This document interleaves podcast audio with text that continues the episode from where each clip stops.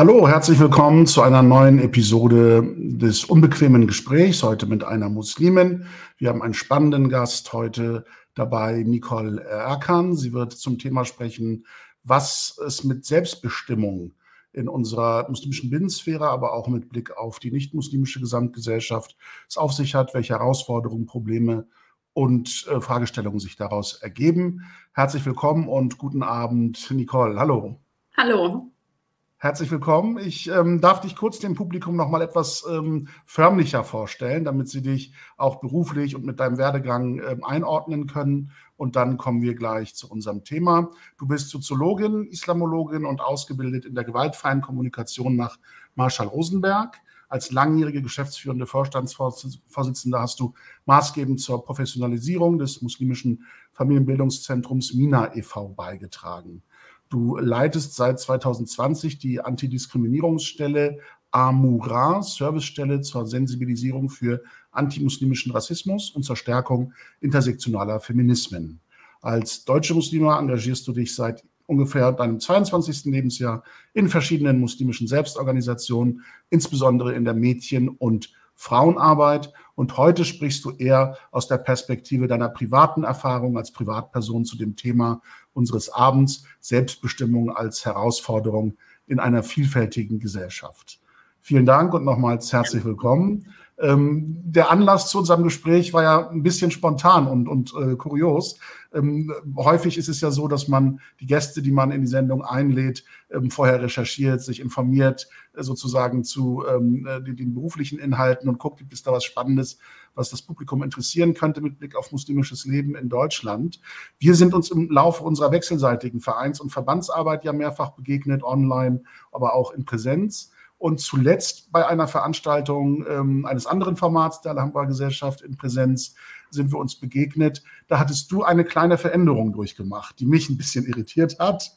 Ich kannte dich vorher mit Kopftuch. Du bist quasi äh, ins Foyer gekommen der Veranstaltung ohne Kopftuch und hast mich ganz herzlich begrüßt. Und ich war über die, die, dieses Herzliche ein bisschen erstaunt, weil ich dich nicht wiedererkannt habe und dachte, oh, eine fremde Dame begrüßt mich jetzt so überschwänglich. Äh, was hat es damit auf sich? Bis ich dann Stimme und Gesicht ohne Kopftuch zuordnen konnte äh, zu der mir bekannten Nicole. Und ja. das war dann auch der Anlass, warum wir ins Plaudern gekommen sind über diese Veränderungen, was du quasi im Zuge dieser Veränderung auch erlebt hast, an positivem wie negativem Feedback sozusagen. Und wir sind sehr schnell auf die Frage gekommen, wie schwierig es ist, Individualität, selbstbestimmte Entscheidungen innerhalb unserer Community ähm, auszuleben oder umzusetzen, ohne auf Widerstände und Widersprüche zu stoßen. Und haben dann aber auch im Laufe des Gesprächs festgestellt, dass das nicht exklusiv nur die muslimische Binnensphäre betrifft, sondern äh, dass so ein Struggle ist, den viele Muslime, äh, insbesondere Musliminnen in, in Deutschland eben haben. Und über diese verschiedenen Aspekte wollen wir heute äh, reden, vor allem du natürlich, weil du aus deinen privaten äh, Erlebnissen und Erfahrungen äh, berichten möchtest und schildern möchtest. Und ich freue mich sehr darauf und danke dir auch für deine Offenheit bei einer so sensiblen und, schwierigen Thematik, wie sich vielleicht auch im Laufe unseres Gespräches sich herausstellen wird. Ähm, fangen wir vielleicht ganz allgemein und ähm, sozusagen in der Frühphase äh, deiner Erfahrungen an, nämlich ähm, äh, innerhalb deiner Situation quasi äh, zu Beginn der Konversion oder zu Beginn deiner Erfahrungen mit der muslimischen Gemeinschaft. Du bist ja nicht muslimisch aufgewachsen sozusagen, sondern hast den Glauben erst später für dich entdeckt. Ähm, und ähm, in diesem Verlauf äh, ist das Thema Selbstbestimmung, ähm, wie du das angedeutet hattest in unseren Vorgesprächen, ja auch ein Dauerthema gewesen. Wenn du darauf eingehen kannst und davon berichten kannst, das wäre sehr toll. Ja, also einmal hast du das gut ergänzt. Also diesen Struggle, den habe ich einfach in unserer Gesamtgesellschaft gesehen, nicht nur in der muslimischen Community. Und äh, das ist mir auch total wichtig, dass es nicht darauf äh, reduziert wird. Ähm, ja, ich bin ähm, völlig selbstbestimmt zum Islam konvertiert. Also hatte, das hatte nichts mit einem Mann zu tun. Ich war nicht in einer Beziehung. Und sehr früh hatte ich dieses Interesse schon, also mit, äh, mit 13 fing das an, aber den Schritt gewagt habe ich dann irgendwann mit ähm, 22. Und äh, mit 26 Jahren habe ich dann mich entschieden, ein Kopftuch zu tragen. Und daher kann ich sagen, also wie es sich anfühlt, auf einmal ein Kopftuch zu tragen und dann deswegen diskriminiert zu werden und an Zugehörigkeit äh, zu verlieren und ähm, ständigen Fragen ausgesetzt zu sein und Rechtfertigungen ausgesetzt äh, zu sein, Stigmatisierungen ausgesetzt zu sein.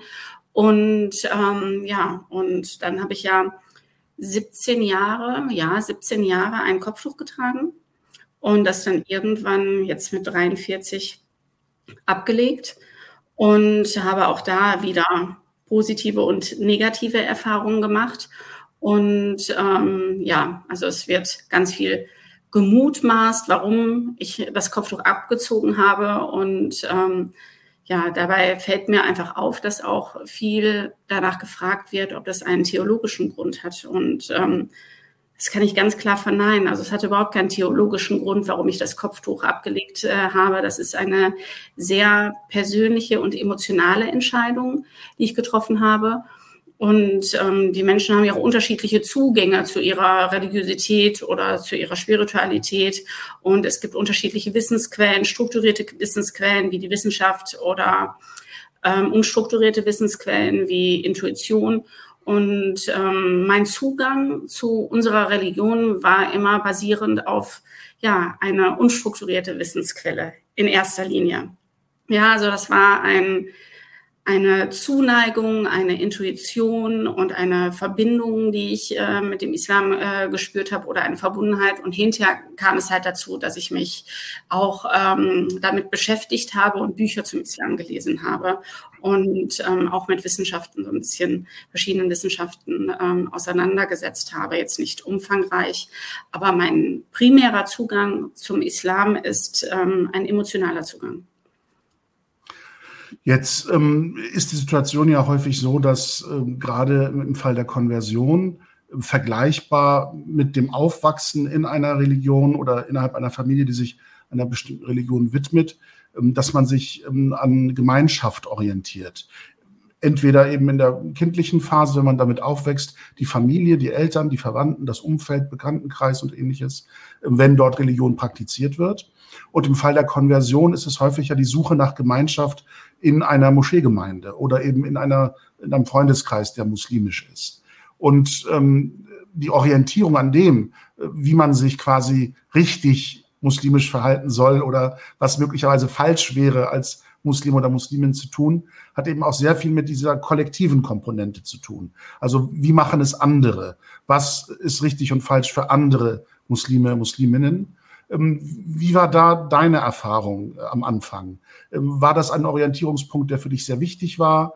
Hast du da Dinge erlebt, die du vielleicht auch schwierig, problematisch empfunden hast? Hm.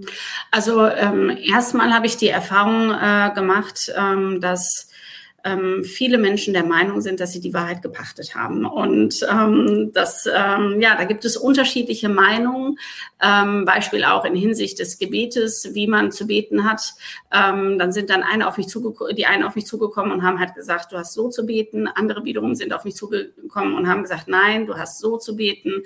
Und es wurde halt ähm, ja, jeder hatte so seine Deutungshoheit und wollte sie mir äh, überstülpen. Dabei wollte ich gerne eigene Erfahrungen machen, selber äh, lesen dazu und äh, dann halt äh, schauen, okay, womit bin ich persönlich als Nicole konform und was äh, kann ich davon äh, praktizieren und wie möchte ich das äh, praktizieren. Und gleichzeitig muss ich aber sagen, habe ich schon das Wohlwollen, was dahinter stand, von den Muslimen und Musliminnen gesehen. Also sie wollten mir etwas nahe, nahelegen und haben halt ähm, äh, gesehen, okay, vielleicht hat sie nicht so viel Ahnung äh, davon und vielleicht erkläre ich ihr das mal und dann unterstütze ich damit. Aber das ist halt auch so ein bisschen typabhängig und ähm, ich habe, da ich einen ganz anderen Zugang äh, äh hatte, äh, war das nichts, was mich ähm, irgendwie positiv berührt hat.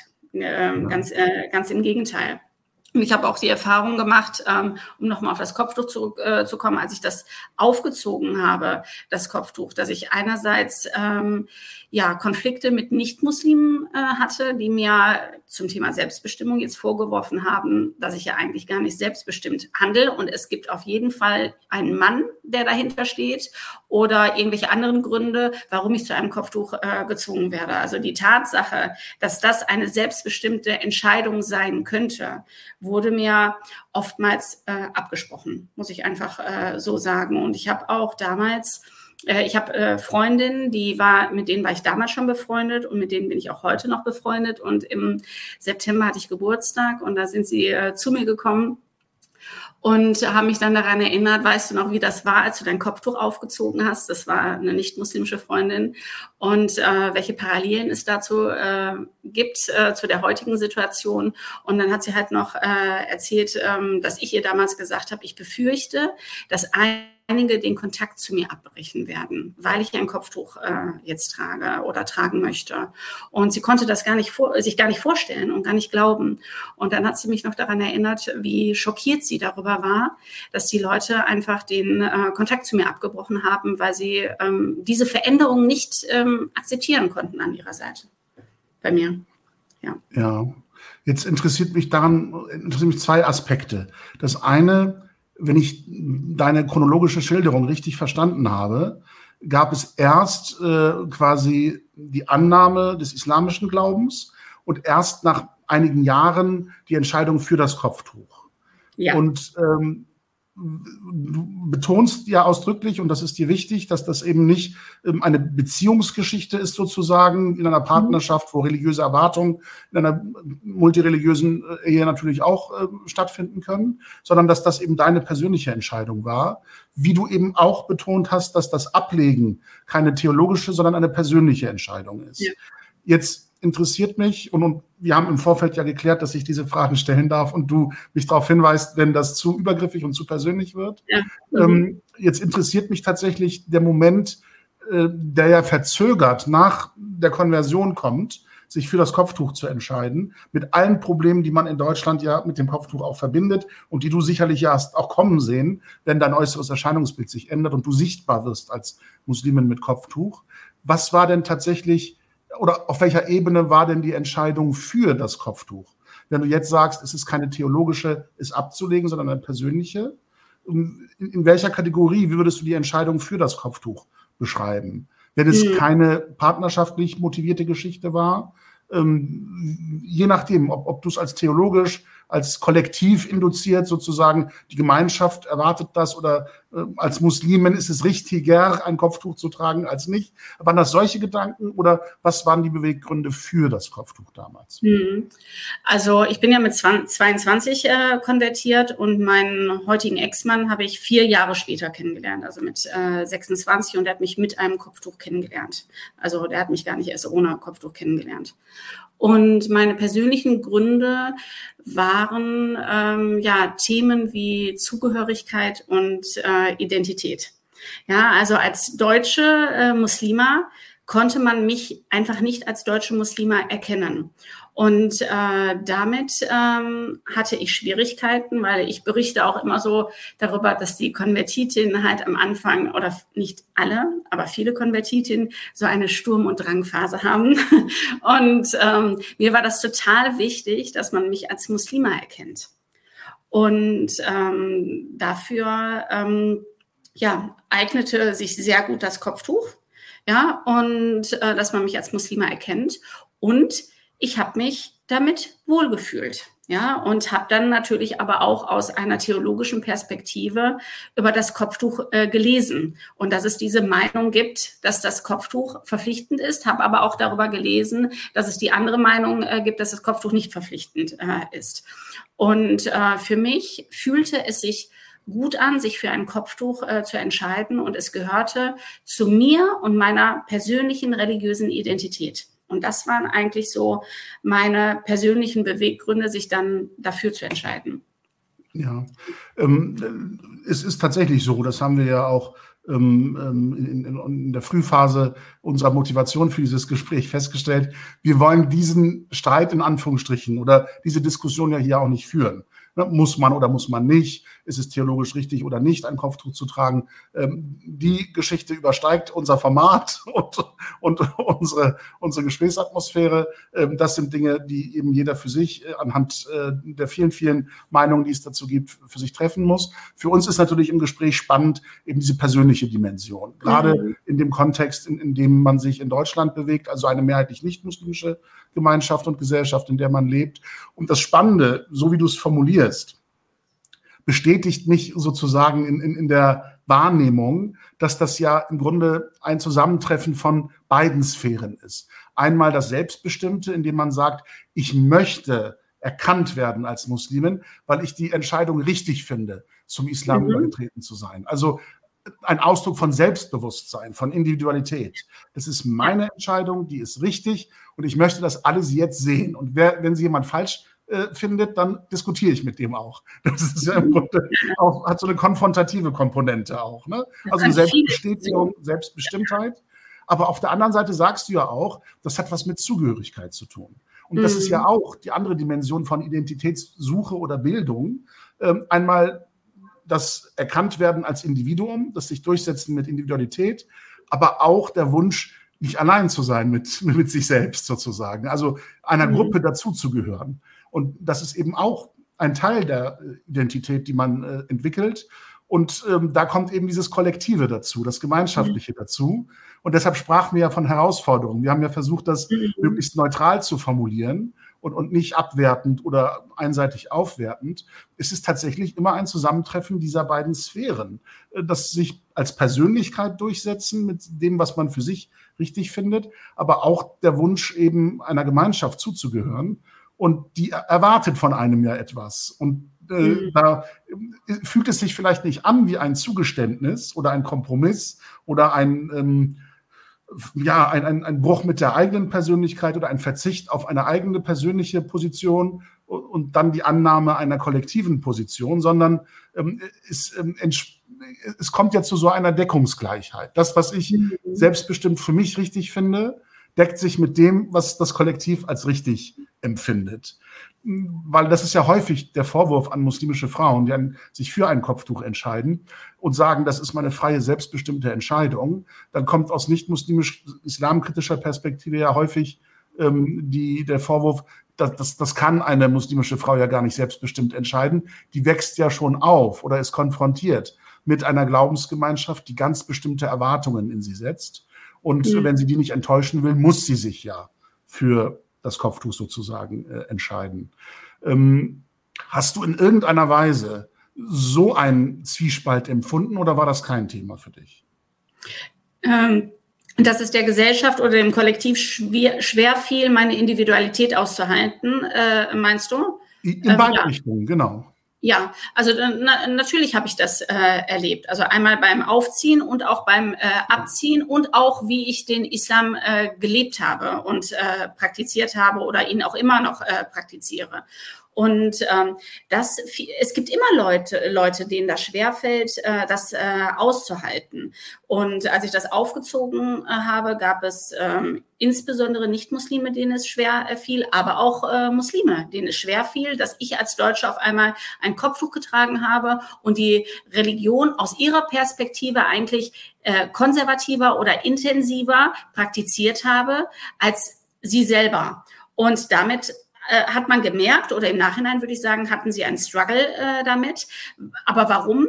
Weil sie auch diskriminiert wurden von der, ich sag mal, vermeintlichen Mehrheitsgesellschaft, ja, wurden sie äh, diskriminiert und sind äh, unterrepräsentiert gewesen. Und dann äh, geht auf einmal eine Deutsche hin und ähm, erklärt ihnen eigentlich durch ihre Praxis, wie die, äh, wie ihre Religion sei. Ja, so wurde das immer aufgefasst. Also ähm, das wurde mir auch so äh, zurückgemeldet. Und ähm, das war äh, natürlich schwierig. Und dann spielt es äh, natürlich auch eine Rolle, dass meine Familie Sorge hatte. Ne? Was passiert da auf einmal, als ich 22 war? Das war ähm, 2001. Ne? Kurz vor 9-11, das war, glaube ich, 2002, äh, 9-11. Ne? 2001, genau. 2001, genau. Und das war auf jeden Fall kurz vorher. Und ähm, da kann man sich vorstellen, dass sich meine Familie Sorgen um mich gemacht hat, als ich mit dem langen Kopftuch äh, zu ihnen gekommen bin. Und das ist heute als Mutter für mich sehr gut nachvollziehbar, dass sich äh, meine Familie Sorgen um mich gemacht hat. Und äh, obwohl es absolut keinen Grund gab, sich Sorgen äh, zu machen, aber da wurde natürlich meine Selbstbestimmtheit auch ähm, geschnitten. Ja, also man hat versucht, ähm, mich davon abzuhalten, den Islam äh, zu praktizieren oder sich dafür zu entscheiden. Ja, auch wenn ich das äh, nachvollziehen kann, einfach als, als Mensch und aus Liebe zu meiner Familie nachempfinden äh, kann. Ähm, ich, ich, ich unterbrechen, nur eine Nachfrage vielleicht an der Stelle ähm, ohne, wie gesagt, deinen Erzählfluss jetzt aufzuhalten. Ähm, setz da bitte gleich nochmal an bei den Gedanken. Aber was mich da interessiert ist, ähm, du hast eben gerade ja auch geschildert, dass deine Konversion erst st stattgefunden hat und du einige Jahre später erst ähm, einen muslimischen Ehemann hattest. Also kann der familiäre Vorwurf ja nicht in die Richtung gehen, du stehst unter dem Einfluss eines Mannes, den du liebst und deshalb versuchst du jetzt ihm quasi religiös auch äh, zu gefallen. Ähm, worauf konzentrierte sich er, der Vorwurf oder das Infragestellen deiner Selbstbestimmtheit äh, in, in, dieser Frühphase des ähm, Warmwerdens deiner Familie mit deiner religiösen Entscheidung? Ja, also dazu muss ich sagen, ähm, ich habe äh, das Kopftuch nach ein paar Jahren angefangen zu tragen und äh, relativ zügig geheiratet und sehr schnell geheiratet und das war schon ein bisschen nah beieinander. Aber das mhm. hat meine Familie ja gar nicht so mitbekommen, dass ich ein Kopftuch getragen habe und das erstmal heimlich getragen habe, muss man äh, so sagen. Also ich bin nicht äh, äh, sofort mit Kopftuch zu meinem Vater rein, sondern habe das erstmal an der Tür ausgezogen, weil mir also einfach bedeutet vor der nicht muslimischen Familie verheimlicht. Ja, meine Eltern, genau, also mein Vater. Und ähm, meine Mutter war schon verstorben äh, mittlerweile oder kurz davor verstorben.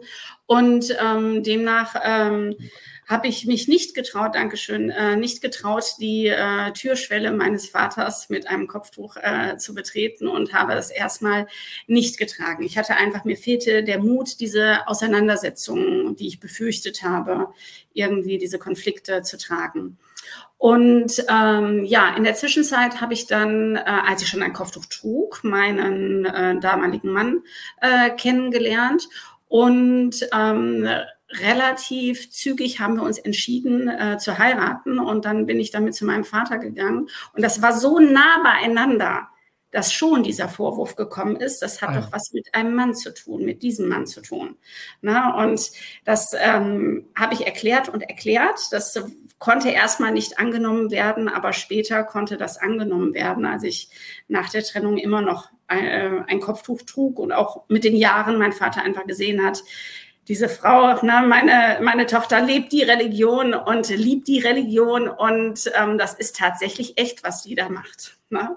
Ja, ähm, darf ich ähm, noch ein bisschen in dieser Vergangenheit verweilen mhm. und der familiären Situation, ähm, weil ich das sehr spannend finde. Ist deine Schilderung vor der Kopf, vor der äh, Haustür ausgezogen, das Kopftuch, erinnert mich an eine komplett umgekehrte Situation vieler muslimischer junger Frauen vor allem, die quasi aufgrund dieser kollektiven Erwartung und des Drucks der Gemeinschaft ein, ein, Kopftuch tragen, wenn sie sich in der muslimischen Gemeinschaft bewegen. Und sobald sie das Familienhaus verlassen oder eben die Moscheegemeinde verlassen und draußen im Alltag unterwegs sind, dann nehmen sie das Kopftuch wieder ab, weil sie sich damit wohler fühlen, ohne ein Kopftuch herumzulaufen. Ähm, und das, also es ähnelt ja unter umgekehrten Verhältnissen sozusagen ähm, des Auslebens der eigenen Individualität unter Verheimlichung sozusagen vor einer bestimmten Sphäre und äh, das Aussehen, wie es erwartet wird, in Anführungsstrichen, um dem gerecht zu werden. Entweder mit oder ohne Kopftuch. Jetzt äh, würde ich gerne noch, wie gesagt, einen Moment darüber sprechen, ähm, wie die Situation äh, war, ähm, ohne die, die, den Einfluss deines Ehemannes als, als Wahrnehmung, also wo man nur die Tochter Nicole hat, die jetzt plötzlich sagt, ähm, hallo, ich bin jetzt äh, Muslimin oder, oder werde bald Muslimin ähm, inwieweit gab es da Erwartungen oder enttäuschte Erwartungen auf Seiten deiner Familie durch deine Entscheidung für eine bestimmte Religion? Äh, äh, gab es da eine Kollision mit einer früheren religiösen Erziehung, die eben einer anderen Konfession gefolgt ist? Oder war das ein nicht religiöses, ein säkulares Elternhaus, wo man gesagt hat, Herr Gott, äh, oder Herr Gott sagt man dann ja wahrscheinlich nicht säkular, aber was will die jetzt mit, mit einem religiösen Glauben? Also mhm. wie war da die Situation, eine individuelle Entscheidung gegen die Gemeinschaft der Familie sozusagen mhm. vertreten zu müssen? Ja, also meine äh, Mutter war gläubig. Sie hat an einen Gott geglaubt und äh, hat sich als Christin verstanden, ähm, war aber kein Freund der Kirche oder keine Freundin der Kirche und hat mir immer vermittelt, es gibt einen Gott und das ist das einzige religiöse, was ich vermittelt bekommen habe in meiner Kindheit, dass es einen Gott gibt und dass wir alle den gleichen Gott haben. Mein Vater ist eigentlich Agnostiker, würde ich sagen. Und dann habe ich ja noch eine Stiefmutter, die mich einfach auch ordentlich geprägt hat. Seitdem ich 22 bin, ist sie in unserem Leben und äh, sie ist in einem kommunistischen Regime äh, groß geworden und ist Atheistin. Und ähm, ja, und ähm, demnach ist das so ein bisschen bunt bei uns. Ne? Und ähm, ähm, ja, und ähm, zeitgleich ist es so, dass ich mit 16 angefangen habe ähm, zu versuchen, den Islam zu praktizieren, indem ich äh, versucht habe, Essensgebote einzuhalten. Und mein Vater hat den Braten schnell gerochen. Im wahrsten Sinne des Wortes. Richtig, genau. Und ich habe äh, versucht, mich als Vegetarierin zu tarnen. Okay. Ich bin heute ein sehr mutiger Mensch, muss man ganz ehrlich sagen. Aber ich war das nicht immer. Ne? Also ich war als junge Frau, war ich nicht so mutig. Und ähm, ja, und mein Vater, wie gesagt, hat den Braten schnell gerochen und hat mich mit 16 auch darauf angesprochen und hat halt ähm, ja, mich darauf angesprochen, dass er denkt, dass ich mit dem Islam anwende. So hat er das ungefähr ausgedrückt. Und ja, ähm, ja genau. So ähm, äh, war das. Und ich wollte noch so ein bisschen darauf eingehen, dieser äh, Aspekt, ähm, dass ich mein Kopftuch vor der Tür meines Vaters ausgezogen habe. Das genau ist das Thema der Selbstbestimmung, weil du hast ja gesagt, es gibt auch Frauen, die, ähm, die äh, legen es ab, äh, legen es äh, ab, wenn sie rausgehen aus ihrem Elternhaus. Und ich habe Freundinnen, die haben den kompletten Islam abgelegt ja, es, ich habe Freundinnen, die als Jugendliche ein Kopftuch tragen mussten und wenn sie rausgegangen sind, haben sie es abgezogen, äh, bevor sie in die Schule reingegangen sind. Und äh, wir Konvertitinnen oder auch gebürtige Musliminnen haben das auch anders erlebt. Es gibt auch gebürtige Musliminnen, äh, der, in deren Elternhaus es einfach nicht äh, gang und gäbe war, dass man vertraut war mit dem äh, Kopftuch und äh, dass sie das nicht tragen durften. Und ähm, genau das ist dieser Aspekt äh, der Selbstbestimmung. Eigentlich muss ja oder sollte jeder Frau diese Selbstbestimmung ermöglicht werden. Aber es gibt immer irgendwelche Gruppen, die der Meinung sind, ähm, ich habe die Deutungshoheit und das, was du gerade machst, kann nicht selbstbestimmt sein. Ja. ja? Und wie, wie, hast du diesen Konflikt erlebt? Ähm, wenn man jetzt speziell auf den muslimischen Bereich schaut, Gemeindeleben, gemeinschaftliches Leben, äh, auch religionspraktisches Leben, also Rituale, Feiertage, Festlichkeiten, ähnliches. Ähm, gab es da etwas in deiner muslimischen Privatsphäre, in deiner nicht-muslimischen Familiensphäre, ähm, in deiner Partnerschaft, in der Beziehung zu Freunden, äh, Bekannten und ähnliches, wo du Konflikte wahrgenommen hast oder erlebt hast oder aushalten musstest? Ja, also ich habe ja äh, jahrelang auf Basis der gewaltfreien Kommunikation äh, Frauenberatung und Familienberatung oder auch Eheberatung äh, gemacht. Und es sind immer wieder Konvertitinnen zu mir gekommen. Und es gab schon das Thema, dass ähm, beide Eltern, also erstmal anders. Ich habe ja Soziologie studiert und habe irgendwann mal auch eine Hausarbeit über die Scheidungsrate bikultureller Ehen äh, äh, geschrieben und mich so ein bisschen damit äh, beschäftigt. Und das ist halt schon eine höhere Scheidungsrate, das ist das, was ich recherchiert äh, habe. Ne? Also mehr Culpa, wenn ich da irgendwie was falsch äh, recherchiert habe, bin keine Wissenschaftlerin. Und ähm, auf jeden Fall schaut es äh, so aus, dass eigentlich äh, immer beide Elternteile, ähm, also die Großeltern dann, versuchen, ihre eigene Kultur ja ein Stück weit zu reproduzieren. Und ähm, das ist so, dass es da Konflikte gab, wenn es um die islamischen Feiertage und die christlichen Feiertage ging. Also die eine Seite, die christliche Seite oder die nicht-muslimische Seite möchte halt mit den Enkelkindern und den Kindern Weihnachten feiern. Und ähm, die muslimische äh, Seite möchte die islamischen Feiertage feiern und jeder sagt ähm, eigentlich, dass, ähm, ja, dass sie es nicht gerne sehen, wenn die anderen Feiertage gefeiert werden. Und dadurch gibt es immer wieder Schwierigkeiten, was diese Feiertage angeht. Und das sind ähm, Thematiken, mit denen die Konvertitinnen oftmals an mich äh, herangetreten sind und wo wir uns darüber unterhalten haben, dass das zu Konflikten führt, aber halt nicht bei den Paaren. Und das zeigen auch den Studien, sondern dass die Konflikte durch ihre Elternhäuser, durch ihre eigenen Elternhäuser an sie herangetragen äh, werden. Und man versucht es eigentlich, den eigenen Eltern gerecht zu, äh, gerecht zu werden und ähm, verliert damit so ein bisschen das aus dem Auge, was man selber als neu gegründete Familie leben möchte, worauf man sich fokussieren äh, möchte. Und da gilt es eigentlich, ähm, ja, Lösungen zu finden oder einen gemeinsamen Nenner zu finden, mit denen beide Teile, ja, leben können. Ja. Wie hast du das in, in diesen Begegnungen mit, äh, den Frauen, diese Konflikte schildern, erlebt? Äh, ist tatsächlich die religiöse Dimension das Problem, dass, dass es da eine fremde Religion gibt, die jetzt sozusagen in das Vertraute hineinbricht?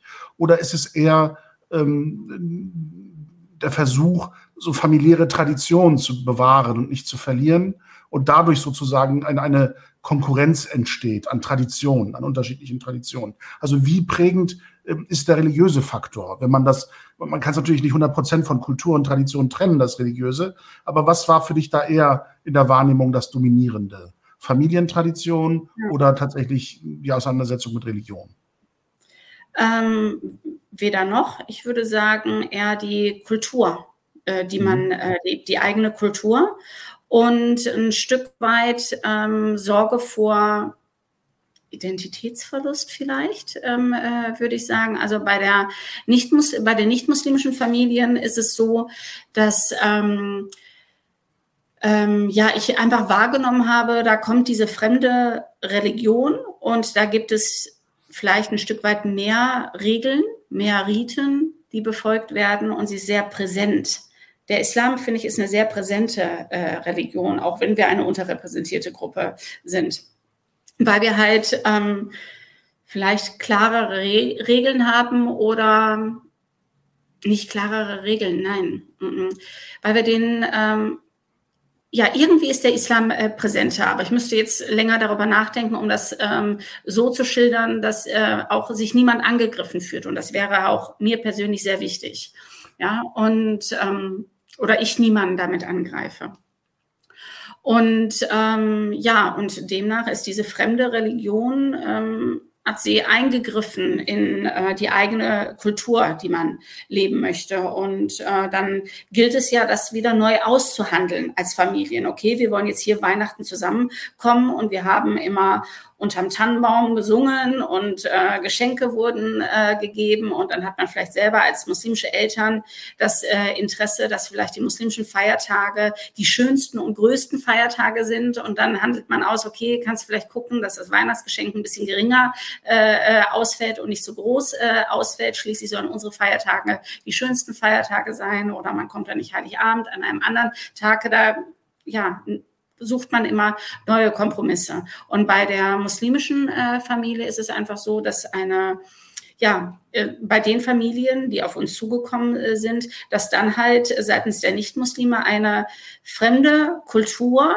in ähm, ihre, ihre religiösen Riten ähm, ja, auf einmal eine Rolle gespielt ha äh, hat nämlich äh, ja, Weihnachten und Ostern und Nikolaus. Und das ist halt so präsent in der Gesamtgesellschaft. Und es ist ja so, dass die Kinder nicht nur in äh, dann den bei den Großeltern der nicht-muslimischen äh, Familie ähm, Weihnachten und Ostern erleben, sondern auch in den Kindergärten, in den Grundschulen, in den weiterführenden Schulen. Und man möchte eigentlich die eigenen Feiertage auch feiern und genauso präsent haben. Ja, also im Grunde genommen geht's, jeder hat Angst, Teil der Kultur zu verlieren.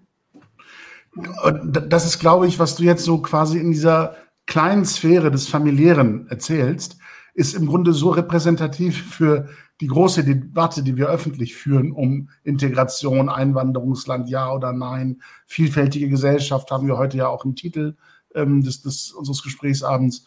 Ähm, das ist, glaube ich, tatsächlich die Herausforderung für alle, äh, dass die Zunahme an Vielfalt nicht bedeuten muss, dass bisheriges, das prägend war, nun verloren geht.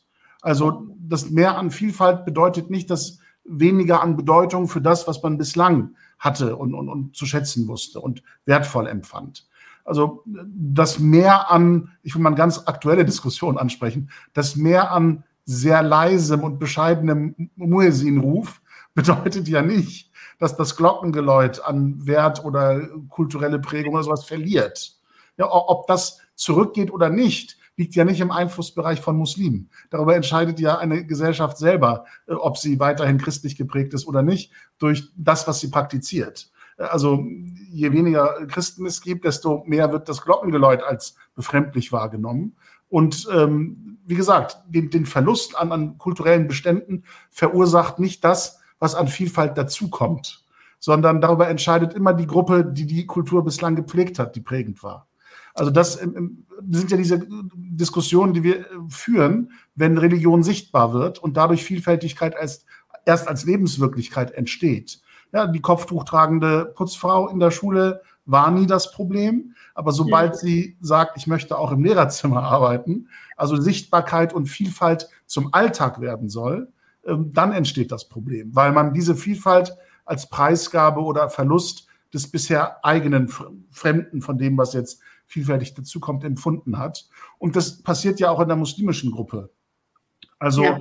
Äh, der, die Unterscheidung zwischen Muslimen und Deutschen, so absurd das ist, gerade ja. aus deiner Perspektive als muslimische Deutsche oder deutsche Muslimin, ähm, dass das als Gegensatz wahrgenommen wird, rührt ja davon her, äh, dass bisher Muslime mehrheitlich in Deutschland, wahrscheinlich immer noch, ähm, eine aus einem anderen Herkunftsland nach Deutschland gekommen sind. Zumindest in der vorherigen oder vorvorherigen Generation ihrer Familiengeschichte.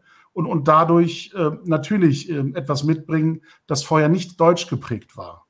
Und ja, es, äh, grade, da muss ich ganz kurz unterbrechen, ja, äh, Murat, ja. weil ähm, das spielt natürlich auch äh, eine Rolle, wie äh, Muslime wahrgenommen wurden von der Mehrheitsgesellschaft. Ja. Wenn wir jetzt äh, vom Beginn der Arbeitsmigration ähm, ja. uns das anschauen, wurden sie als Gastarbeiter äh, wahr, äh, wahrgenommen. Irgendwann wurden sie als ähm, ähm, Salafisten äh, äh, wahr, wahrgenommen. Na? Und sie wurden im Grunde genommen nie als einfache deutsche Bürger wahrgenommen.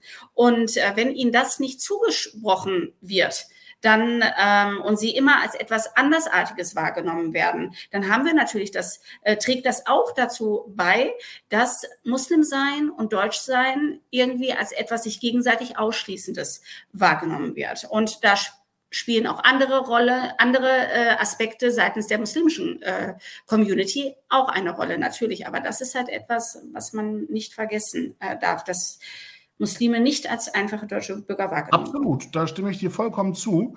Ähm, das ist ja eines der großen Probleme unserer ähm, gesellschaftlichen Zunahme von Vielfalt, dass man ähm, das einerseits idealisierend, äh, zu Recht idealisierend äh, hervorhebt und sagt, wir möchten eine pluralistische und, äh, gleichberechtigte Gesellschaft sein.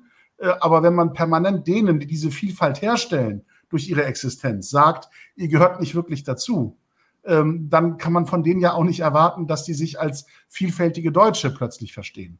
Also mhm. Zugehörigkeit muss schon ermöglicht werden durch die, äh, die sagen, ihr sollt zu uns gehören. Ähm, mhm. Also diese Kollektivität muss ja von beiden Seiten empfunden werden. Und das eine Problem hast du jetzt benannt, dass es eben diese Aufnahmebereitschaft in das Wir nicht gab und umgekehrt das dazu geführt hat, vermute ich, dass es auf muslimischer Seite, wenn sie denn nicht deutsch geprägt war bislang, ähm, es dazu führt, dass der Versuch, deutsch zu werden oder sich deutsch zu definieren oder auch deutsch zu definieren, als etwas wahrgenommen wird, was muslimisch sein oder türkisch sein oder arabisch sein äh, beschneidet, abwertet, verringert. Dass also da auch die Gefahr von Verlust empfunden wird. Wenn man mhm. sagt, das erleben wir ja auch als Alhambra-Gesellschaft, wenn wir sagen, wir sind deutsche Muslime, dann äh, runzeln ja beide Seiten die Stirn sozusagen. Mhm. Die nicht-muslimische Gesellschaft sagt, Moment mal, ihr seid doch Muslime, wie wollt ihr Deutsche sein? Und die ähm, muslimische Community sagt, Moment mal, äh, wenn ihr Deutsche sein wollt, dann seid ihr keine richtigen Muslime mehr, weil die müssen, mhm. um authentische Muslime sein zu können, türkisch oder arabisch sein, also, um es mal grob äh, zusammenzufassen. Das ist aus deiner Sicht einer Konvertitin natürlich nicht nachzuvollziehen, aber ich vermute, dass du, dass das dir nicht fremd ist, die, diese Wahrnehmung oder diese Einschätzung. Genau, äh, das äh, ist mir überhaupt nicht äh, fremd. Das habe ich auch ähm, äh, erlebt. Und ähm, ich möchte noch so ein bisschen auf die Selbstbestimmung äh, äh, zurückkommen.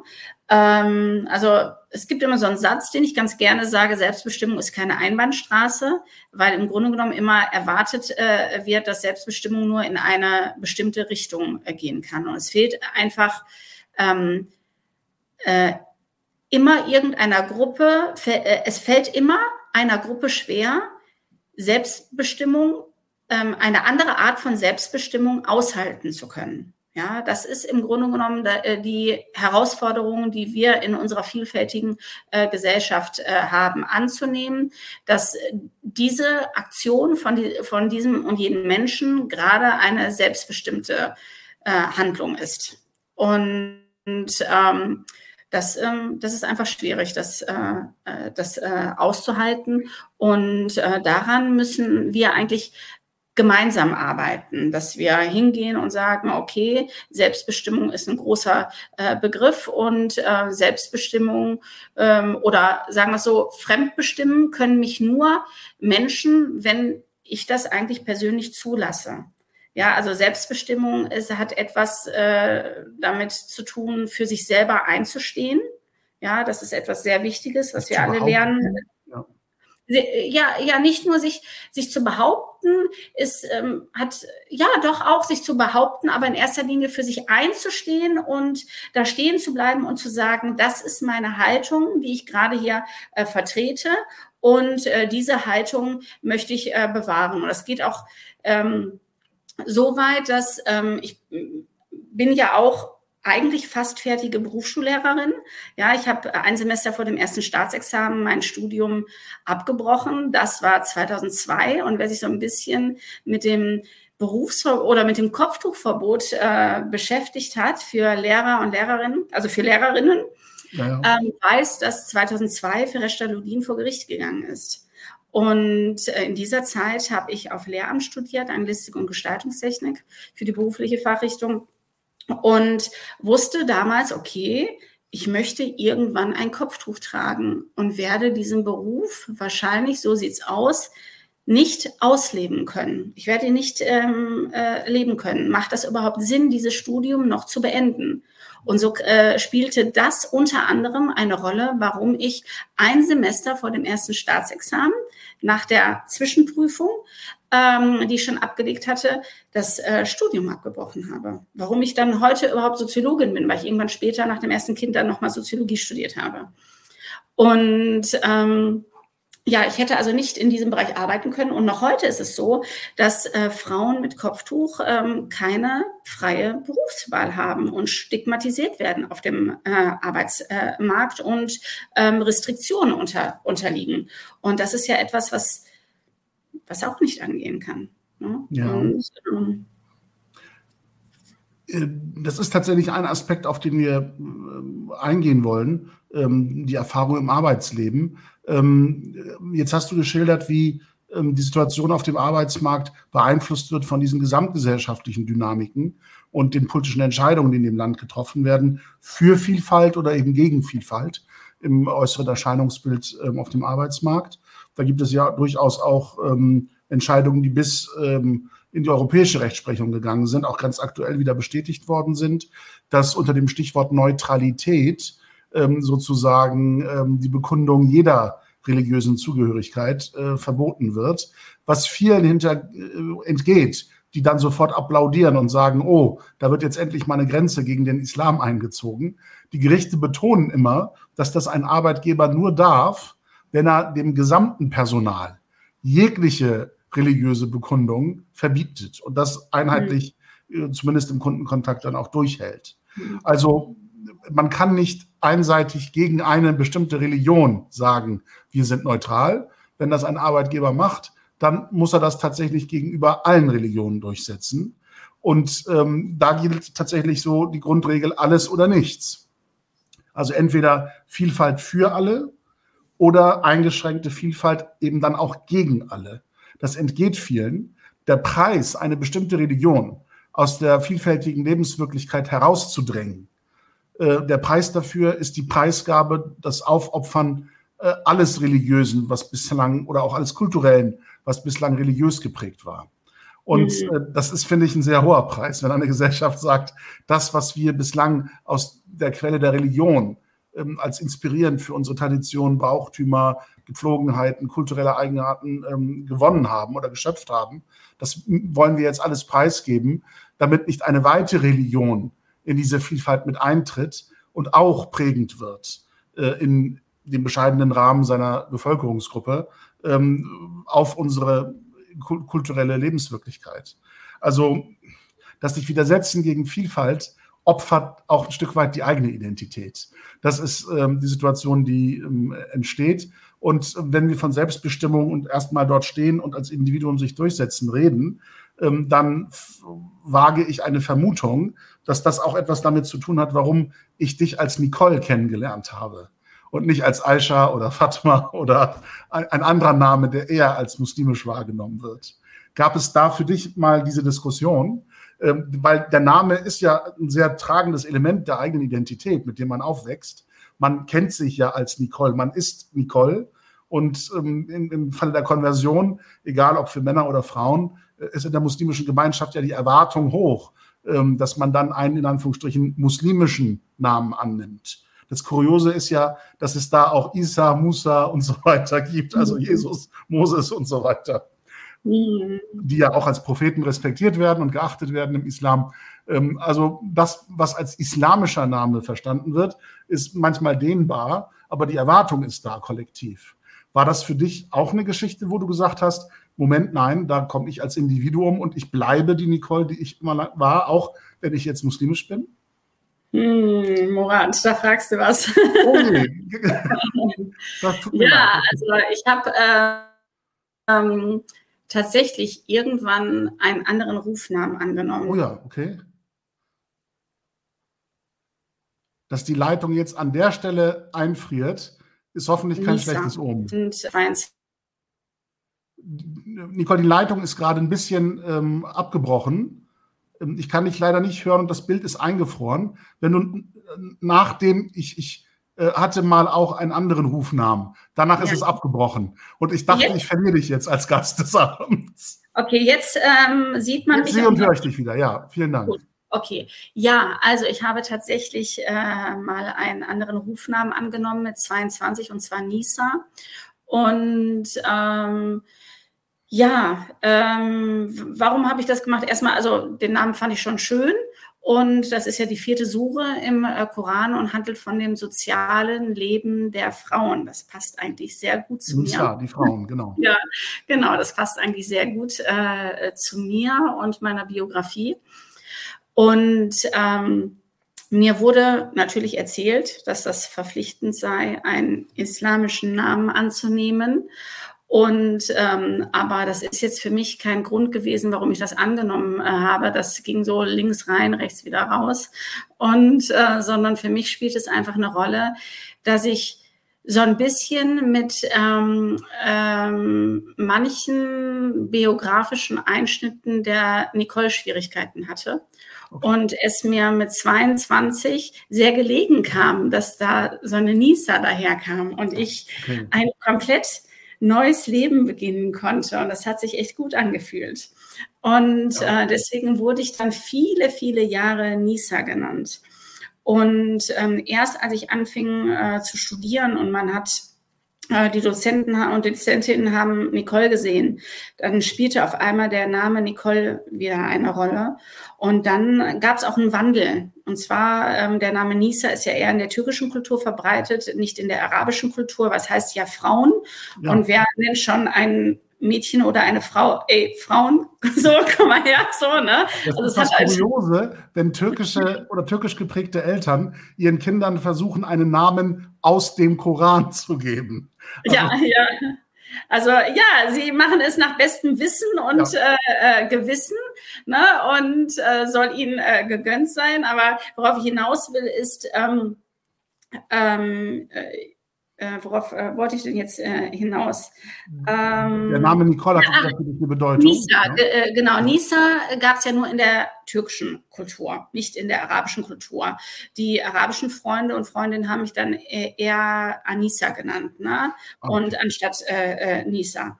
Und also ich habe so viele verschiedene Namen, Herr Mamurat, dass also ich glaube, auf Anhieb fallen mir sechs ein, auf okay. die ich höre. und ähm, demnach also fast schon eine Persönlichkeitsstörung. Nein, man hat ja, man kann ja, und das ist für alle, die multiethnisch oder multireligiöse Erfahrungen gemacht haben, ein, eine prägende Erfahrung, dass man multiple Persönlichkeiten haben kann, ohne geisteskrank zu sein. Also ja. das ist absolut normal. Und ähm, ich, ich, ich bin dir sehr dankbar, dass du diesen äh, intimen Teil äh, deiner Biografie jetzt mit uns geteilt hast. Es kam ein bisschen überraschend. Also ich dachte nicht, dass ich da jetzt auf, auf, auf diese Dimension stoße. Ja, also ähm, äh, das geht auch noch weiter. Ich bin noch gar nicht äh, ganz fertig. Und zwar ähm, ist es irgendwann so gewesen, dass ich gemerkt habe, ich habe ja nun ein Kopftuch getragen und habe einen Namen gehabt, einen muslimischen, ähm, ganz klar muslimisch gelesenen äh, Namen äh, in der türkischen Kultur und ähm, habe dann als nach, den Nachnamen meines damaligen Mannes angenommen, Erkan. Und mein Deutschsein ging sowas von verloren. Ja, und damit habe ich mich ja auch identifizieren können dass äh, mein damaliger Mann und ich auch darüber gesprochen hatten, war das so klug, dass, ähm, dass ich mich als Nisa vor, vorstelle, weil man mir mein Deutschsein ein Stück weit abgesprochen äh, hat und auch andere Erwartungen an mich hatte, die ich teilweise gar nicht erfüllen konnte. Und ähm, irgendwann war das dann halt so, dass ich mich, man setzt sich ja also ich setze mich gerne mit meinem Leben auseinander, mit meiner Vergangenheit, was ist passiert, wie habe ich gehandelt, warum habe ich so gehandelt, welche Werte möchte ich äh, leben und welche Werte habe ich irgendwann mal gelebt, stehe ich überhaupt noch äh, dahinter. Und irgendwann habe ich gemerkt, dass ich mit der Nicole ordentlich aufgeräumt habe. Und dass ich wieder, wieder völlig zur Nicole stehe ja, und äh, stehen kann. Und auf einmal ähm, ist dieser Name wieder in den Vordergrund geraten. Und heute stelle ich mich auch nur noch als Nicole vor, deswegen weißt du das wahrscheinlich äh, gar nicht. Aber ich habe noch viele alte Freundinnen, ja. die mich viele, viele Jahre kennen und dann unter dem Namen Nisa. Aber wenn man mich heute kennenlernt, ich stelle mich immer als Nicole vor. Und ähm, ja, komme einfach gut auf ihn klar. Ich bin so dankbar, dass ähm, du jetzt an der Stelle ähm, quasi die Schotten nicht geschlossen hast, sondern bereit warst, uns an, an diesem Werdegang, an, an dieser Entwicklung teilhaben zu lassen, mhm. weil damit ja etwas zum Ausdruck kommt, was in diesem ganzen Spannungsverhältnis von Individualität und gemeinschaftlichen Erwartungen so wichtig ist, dass nämlich keiner von uns, egal in welchem Alter man sich befindet, äh, irgendwann von der Persönlichkeit her zu einer Statue gefriert ja, und, und, und unbeweglich und unveränderbar wird.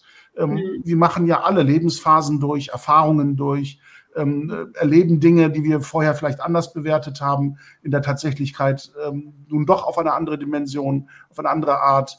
Oder das Licht der Öffentlichkeit ist manchmal so grell, ähm, dass Kanten, Ecken äh, und, und, Brüche und Risse sichtbar werden von Dingen, die wir vorher als makellos wahrgenommen haben, mhm. wenn sie nur im Privatleben stattgefunden haben. Mhm. Wenn sie mhm. nur in einer sehr, in, in einem intimen Kreis von Bekannten, Verwandten, Vertrauten stattfinden oder gelebt werden, wirkt vieles vollkommen oder äh, vollkommen richtig und, und makellos und ohne Anlass zum Hinterfragen. Und erst wenn man plötzlich mit anderen Menschen zusammenkommt, mit der Öffentlichkeit zusammenkommt, und sich ähm, quasi ähm, unter einem anderen Licht dann nochmal sieht und betrachtet, dann erkennt man plötzlich andere Facetten, andere Schatten, andere hellere, andere dunkle Seiten. Und das gehört doch alles zum Menschsein dazu, dass man diese Entwicklungsprozesse durchmacht und dass das eben mit Religion ähnlich ist und ein Verhältnis zur Religion ähnlich ist. Deshalb bin ich dir sehr dankbar, dass du uns äh, an, an dieser sehr intimen Stelle ein bisschen hast teilhaben lassen an deinen mhm. Gedanken und Gefühlen, die sich und wie sie sich entwickelt haben. Das ist, glaube ich, für viele, viele auch junge Menschen ganz wichtig, so etwas mal zu hören, weil die ganzen Online-Scheiß reden ihnen ja ein. Es gibt absolut richtig und absolut falsch und dazwischen auch keine Bewegung und keine Entwicklung vom anderen zum anderen hin also von dem einen Pol zum anderen hin und umgekehrt.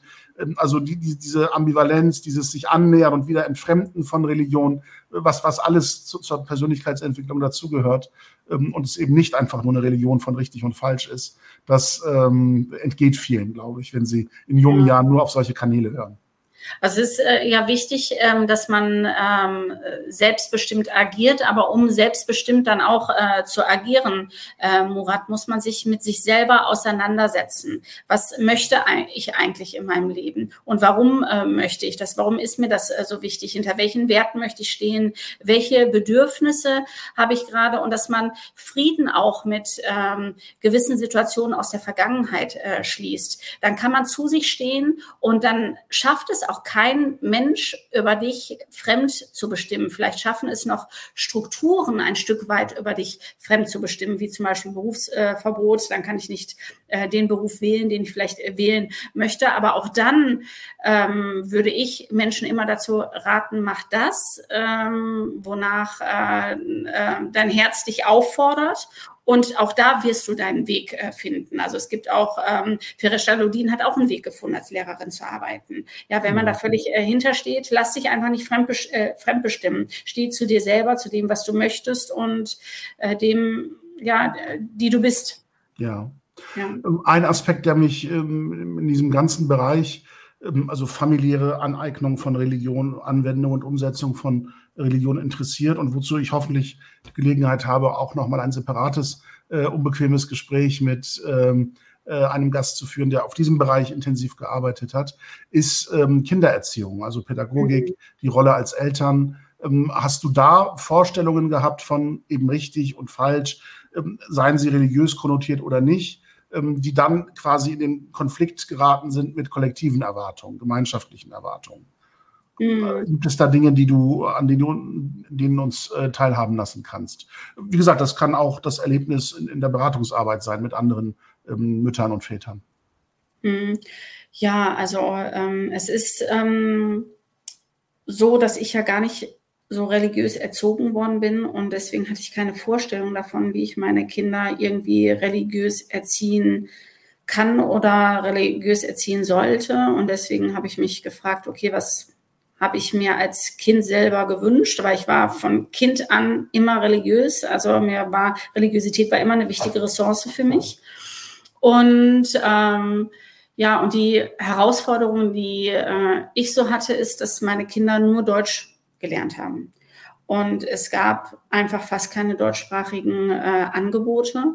Dann habe ich einen, schon einen hohen pädagogischen Anspruch gehabt und dass sie nicht irgendwie ähm, den Koran auswendig lernen oder ähm, ja, dass sie ähm, die, äh, das Gebet ausschließlich lernen zum Beispiel, sondern dass sie einfach ähm, den Sinn der Religiosität äh, kennenlernen und den Sinn kennenlernen, warum ist es äh, wichtig, ähm, ja, mit Dankbarkeit ein Essen zu beginnen. Und dann habe ich mir ähm, Gedanken dazu äh, äh, gemacht, wie ich das umsetzen kann und muss sagen, da bin ich auf äh, viel positive Resonanz äh, gestoßen, weil es doch schon viele Eltern gab, die ähm, auch diesen Bedarf äh, gesehen haben und sich das für ihre Kinder äh, gewünscht haben. Als Beispiel, vielleicht kennst du diesen Wissenschaftler, der Begriffe ähm, gesagt hat zu strukturiertem Wasser und dann sind so bestimmte Wasserkristalle entstanden. Oder hat bestimmt, bestimmte Musik äh, laufen lassen oder Koran wurde rezitiert, aus der Bibel wurde vor, vorgelesen und dann sind entweder besonders positive oder nicht so schöne Wasserkristalle entstanden. Und äh, daran angelehnt habe ich so ein Reiseexperiment mit den Kindern immer über die Sommerferien durchgeführt. Ich habe ja früher auch Islamunterricht äh, gegeben für Grundschüler und wir haben dann ähm, die Gläser fertig gemacht, Reis reingetan, Wasser reingetan. Die einen Kinder durften sich, äh, also jeder konnte sich irgendwas aussuchen. Das eine Kind hat sich ausgesucht, ich möchte jeden Tag den Koran rezitieren und ähm, also vor, vor dem Glas. Ein Kind hat gesagt, ich möchte einfach gar nichts machen und das Glas ignorieren. Ein drittes Kind hat gesagt, ich möchte ein richtig schlimmes Schimpfwort sagen und die hatten dann wahnsinnig viel Spaß, sich die schlimmsten Schimpfwörter, die sie eigentlich nicht sagen sollten, von zu Hause aus äh, dann auszusuchen und ähm, das äh, zu sagen. Unterschiedliche Sachen. Und dann haben die das nach den Sommerferien mitgebracht und haben diese Gläser geöffnet. Und ich habe immer angefangen mit den äh, positiv, mit den Gläsern, zu denen positive Begriffe gesagt wurden und äh, das hat nicht so negativ gerochen. Also ich habe das unzählige Male durchgeführt, dieses Experiment. Nicht so negativ gerochen. Und dann ging ich immer über zu dem Glas, welches ignoriert wurde. Das hat, das hat schon ordentlich gestunken. Und dann habe ich meistens das Glas genommen, ähm, zu dem ein richtig schlimmes Schimpfwort gesagt wurde. Und da hatte sich schon Schimmel angesetzt und so. Und als wir das geöffnet haben, es war jedes Mal die gleiche Situation. Alle sind rausgerannt, weil das so heftig gestunken hat. Mhm. Und so habe ich ihnen vermittelt, warum es wichtig ist, auf verschiedenen Art und Weisen äh, dankbar für das Essen zu sein, beispielsweise in Form von, wenn man mit Bismillah beginnt äh, zu essen. Ja, und, ähm, und das war sehr greifbar für sie. Und ähm, die Eltern waren überzeugt davon. Was schwierig war, in meinem Unterricht äh, gab es das nicht, dass wir Koran auswendig gelernt haben oder ich den Kindern das Gebet beigebracht habe. Und es gab einfach auch Eltern, die haben das ganz klar verlangt und dem konnte ich nicht gerecht werden. Und ähm, also solche und solche, wie immer. Ne? Ja. Ähm, mit Blick auf die Uhr, ich, ich will deine Zeit auch nicht über Gebühren Anspruch nehmen, aber ich habe noch ein, zwei äh, Fragen, die ja. äh, mich beschäftigen und auf die wir vielleicht noch eingehen können. Ähm, du hast jetzt viele Facetten geschildert, in, in, in denen es zu dieser äh, Kollision dieser beiden Sphären von Selbstbestimmtheit und gemeinschaftlichen Erwartungen gekommen ist. Was mich interessiert ist, ob es sowohl in der nicht-muslimischen äh, Gesellschaft, mit der du solche Dinge ausgehandelt hast, aber auch mit der muslimischen Binnensphäre, ähm, ob es da für dich Auffälligkeiten gab, ähm, Unterschiede ähm, zwischen Mann und Frau, also geschlechtsspezifische Unterschiede ähm, in den Reaktionen. Also ähm, hattest du mehr Probleme, äh, deine Persönlichkeit gegenüber Männern durchzusetzen oder gegenüber Frauen? Dass die dich als Individuum akzeptieren und äh, es ertragen, wenn du mit ihren Erwartungen und ähm, äh, ja, Erwartungen brichst. Ja, tatsächlich mit äh, Frauen, äh, Murat. Also da gibt es äh, Unterschiede. Die Schwierigkeiten hatte ich beim Kopftuch aufziehen, ähm, hatte ich die Diskussion mit den Frauen. Und beim Kopftuch ablegen hatte ich die Diskussion auch mit äh, Frauen gehabt und äh, weniger mit Männern. Und das heißt aber nicht, ähm, dass es keine Männer gibt, die das irgendwie äh, doof finden oder mich bewerten, ähm, sondern die Frauen sind da eher mit mir ins Gespräch gegangen oder haben mich auch teilweise äh, angefeindet auf Facebook, als ich das Kopftuch abgelegt habe und auch als ich es aufgesetzt habe, haben mich Frauen angefeindet. Und ähm, das äh, gibt es immer. Und ähm, ja, also diese geschlechterspezifischen Unterschiede äh, gibt es schon. Und ich kann sagen, also bezüglich des Ablegens, ich habe da ähm, mehrere Gespräche geführt, weil es auch Frauen gab, die mich kontaktiert haben und äh, gesagt haben, okay, darf ich dir darf ich dich fragen, warum hast du das abgelegt? Was gibt es für äh, Beweggründe? Und dann haben wir gute Gespräche darüber äh, geführt und ähm, man, äh, ja, ich habe von allen Frauen im Grunde genommen erfahren, ähm, welche Wirkung ich wohl all die Jahre in der muslimischen Community für die Frauen hatte, nämlich eine sehr positive und bedeutende Wirkung. Und ich muss sagen, ich habe ja, ich arbeite ja erst seit zwei Jahren, dass ich einen Job äh, habe, für den ich bezahlt äh, werde. Davor habe ich Vollzeit ehrenamtlich gearbeitet und ähm, und ich habe das einfach gemacht, äh, mein Engagement, weil ich ähm, Freude daran hatte. Das war mein Hobby. Also es hat mich völlig erfüllt, mich ehrenamtlich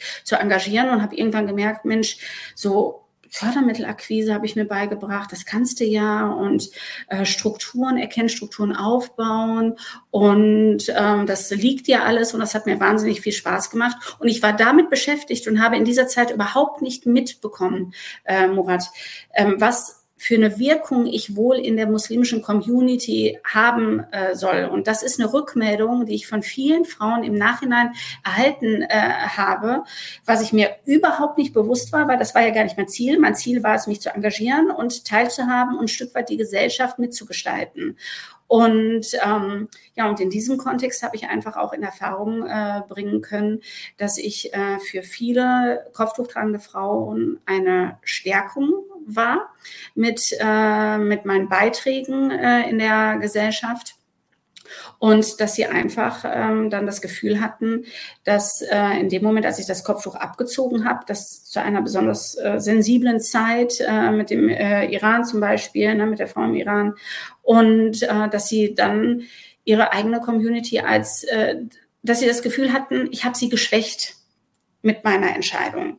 Und das ist eigentlich etwas, was ich überhaupt nicht äh, wollte. Ich hatte das nicht vor und äh, zeitgleich kann ich empathisch äh, damit umgehen, dass man das so empfunden äh, hat oder empf äh, empfindet, aber das war gar nicht mein Anliegen, weil ich setze mich heute genauso noch für die Selbstbestimmung ein. Und das war immer mein Anliegen. Also mein Anliegen war es nicht, für das Kopftuch sich einzusetzen, sondern sich immer für die Selbstbestimmung einer jeden Frau einzusetzen. Und das ist etwas, was geblieben ist. Und wenn wir dahin kommen, dass das unser gemeinsamer Nenner ist, unserer Gesamtgesellschaft, aller Frauen und Männer, dass jeder Mensch selbstbestimmt handeln äh, sollte, ohne bewertet zu werden, dann, ähm, oder zumindest ein größter Teil der Gesellschaft, alle ist immer schwierig, dann ähm, haben wir ein, ja, haben wir viel erreicht. Und ähm, also das ist so auch meine, meine Message eigentlich, dass wir uns alle auf den gemeinen, gemeinsamen Nenner Selbstbestimmung besinnen sollten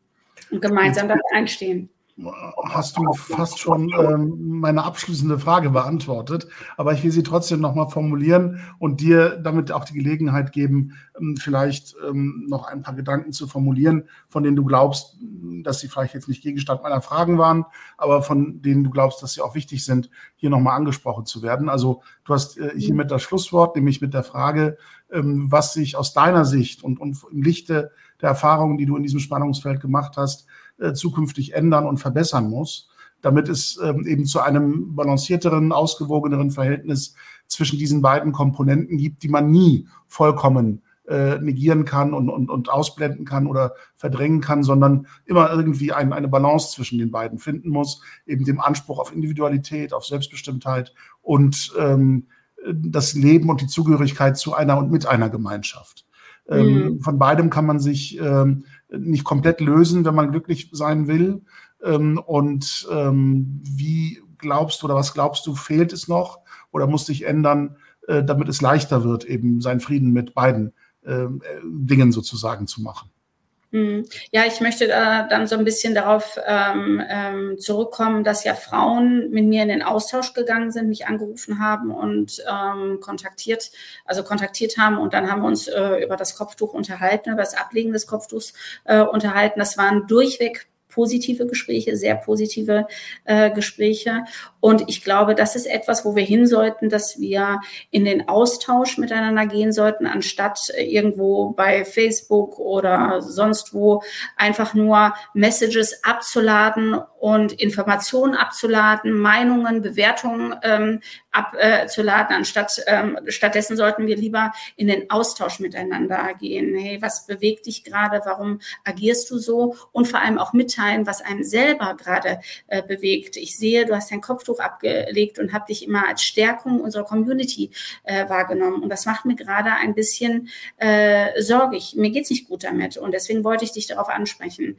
Ich kann sagen, jedes Gespräch, was stattgefunden hat, was wirklich ein Austausch war, ist äh, ein, ja, äh, ein, posi ein positives Gespräch gewesen. Und dahin sollten wir als Gesellschaft ähm, kommen, dass wir da in den Austausch miteinander gehen. Und dann auch noch aushalten, diese unterschiedlichen Meinungen und Wahrheiten, dass es eben nicht immer nur eine Wahrheit gibt, sondern unterschiedliche Wahrheiten, dass wir das halt auch ähm, aushalten. Und ein bisschen zurücktreten und sagen, okay, meine Wahrheit, hinter dieser stehe ich. Ja, das sind meine Werte, die ich auch ein Stück weit äh, vertrete, aber ich kann das andere gleichwertig neben meinen existieren lassen und bestehen lassen, ja. Und das, das ist meine Schlussfolgerung aus dem, was du alles erzählt hast, dass man nicht vergessen darf, ähm, dass es dabei ja eben auch zu Veränderungen kommen kann, äh, was man selber für sich als richtig und, und äh, lebenswert oder umsetzungswert empfindet dass sich diese Perspektive auch in einem Individuum selbst, gerade aufgrund seiner selbstbestimmten Reflexion, dass sich das verändern kann. Und dass man äh, als Umfeld, als unterstützendes Umfeld, als Familie, als Freundeskreis, als muslimische Gemeinschaft auch bereit sein muss, das zu akzeptieren, dass es Veränderungen gibt. Und dass nicht damit der Mensch nicht mehr äh, der ist, den man vorher mochte, sondern äh, dass der nun mal andere Ansichten, Meinungen oder Schwerpunkte in seinem Leben setzt ja, vielleicht auch, äh, vielleicht denkt man auch nur, diese Person hat andere äh, Meinungen, ähm, aber Veränderungen gehören tatsächlich zum Leben äh, dazu. Und äh, wenn man schaut, okay, was mochte ich denn an diesem Menschen oder was mag ich eigentlich an diesem Menschen, dann kann man vielleicht sich auch selber auf diese Veränderung einlassen. Aber jeder muss bei sich bleiben und gucken, okay, was macht diese Veränderung eigentlich gerade mit mir? Was ist da gerade so lebendig äh, in mir an Gefühlen? Ja, und äh, wenn man sich dessen bewusst äh, äh, wird, dann kommt man auch schneller dahinter, warum diese Veränderung vielleicht ähm, als Bedrohung wirkt oder man sie negativ äh, äh, wahrnimmt. Und es gibt ähm, an, an, jeder muslimischen Frau, und das sage ich jetzt äh, absolut platonisch äh, als Schwester sozusagen, viel Liebenswertes äh, außer dem Kopftuch. Also das ja. muss sich nicht auf das Kopftuch beschränken, das Liebenswerte, ja. sondern äh, die ganze Persönlichkeit umfassen. Und wenn man das einmal erkannt und empfunden hat, dann äh, relativieren sich, glaube ich, die Geschichten mit Blick auf Äußerlichkeiten. Genau, und es gibt auch mehr Liebenswertes als nur die Haare. Ne? Die kann man auch zeigen, äh, kann man auch äh, durch ein äh, äh, Kopftuch. Und dennoch ist diese Frau immer liebenswert. Also immer in jede, so auch. jede äh, Richtung. Äh, so rum auch. Und gerade, dass du dieses herum auch nochmal so betonst, glaube ich, macht deine Message dieses Gespräches so glaubwürdig und authentisch. Und ich danke dir sehr nochmal, dass du dir die Zeit genommen hast, und den Mut hattest, uns teilhaben zu lassen an diesen sehr persönlichen Facetten deiner Gedanken und äh, deiner Entwicklung im Leben. Ähm, herzlichen Dank und ähm, ich ähm, habe mich sehr gefreut, dass du dabei warst und so offen gesprochen hast. Vielen, vielen Dank. Und ähm, unserem Publikum äh, kann ich äh, dringend empfehlen, auch in vier Wochen wieder reinzuschalten, wenn wir im Live-Gespräch sind mit einer weiteren Folge des unbequemen Gesprächs, dann mit einem ganz gänzlich anderen Thema, aber mindestens so spannend wie heute. Das kann ich auch nochmal sagen. Eigentlich gilt das ja für jede Folge. Das ist ja mein Standardschluss an jedem Abend oder an jeder Episode, äh, dass uns demnächst wieder ein spannendes Thema erwartet. Und äh, bislang, glaube ich, haben wir das nicht enttäuscht. Und das gilt insbesondere auch für diesen Abend heute mit dir, Nicole, und für alle weiteren Folgen hoffentlich auch. Herzlichen Dank und bis zum nächsten Mal beim unbequemen Gespräch.